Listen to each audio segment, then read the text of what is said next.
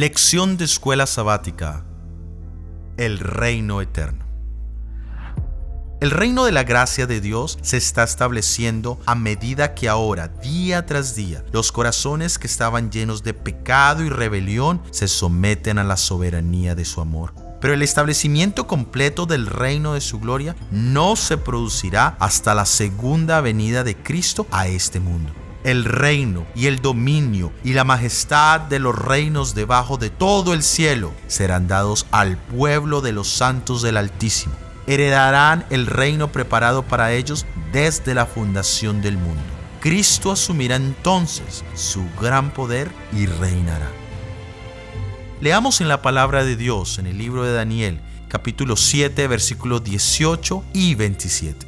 Después los santos del Altísimo recibirán el reino y poseerán eternamente por los siglos de los siglos. Y el reino, el dominio y la majestad de los reinos debajo de todo el cielo serán dados al pueblo de los santos del Altísimo, cuyo reino es reino eterno, y todos los dominios le servirán y le obedecerán.